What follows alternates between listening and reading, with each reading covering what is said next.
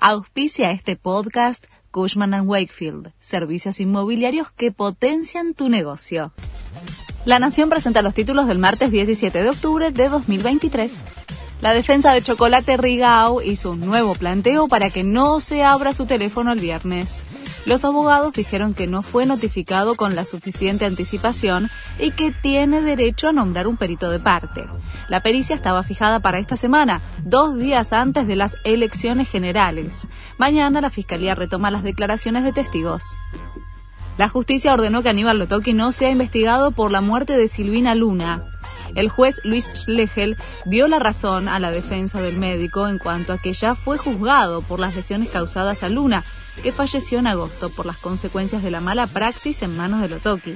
Fernando Burlando confirmó que va a apelar esta decisión. Scaloni ya definió al equipo titular que va a buscar mantener el invicto ante Perú. El partido será esta noche en Lima desde las 11 horas de Argentina por la cuarta fecha de las eliminatorias sudamericanas. La albiceleste contaría con la presencia de Messi desde el principio del encuentro, en el que Argentina quiere sumar tres puntos más que lo acerquen al Mundial 2026. El gobierno resolvió qué pasará con los argentinos que viven en Israel y Ucrania durante el domingo electoral. Fuentes diplomáticas argentinas confirmaron que se resolvió suspender la celebración de las elecciones por la situación en ambas regiones. Tanto en Ucrania como en Israel no se abrirán las mesas de votación. Se intensifican las negociaciones para liberar a los rehenes de Hamas.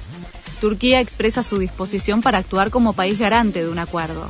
Mientras espera la llegada del presidente de Estados Unidos a la región para expresar su solidaridad con el gobierno de Netanyahu, el ejército israelí confirmó que dio con más de 200 objetivos del grupo terrorista Hamas y que mató a dos de sus dirigentes, Osama Massini y Ayman Noufal. Este fue el resumen de Noticias de la Nación.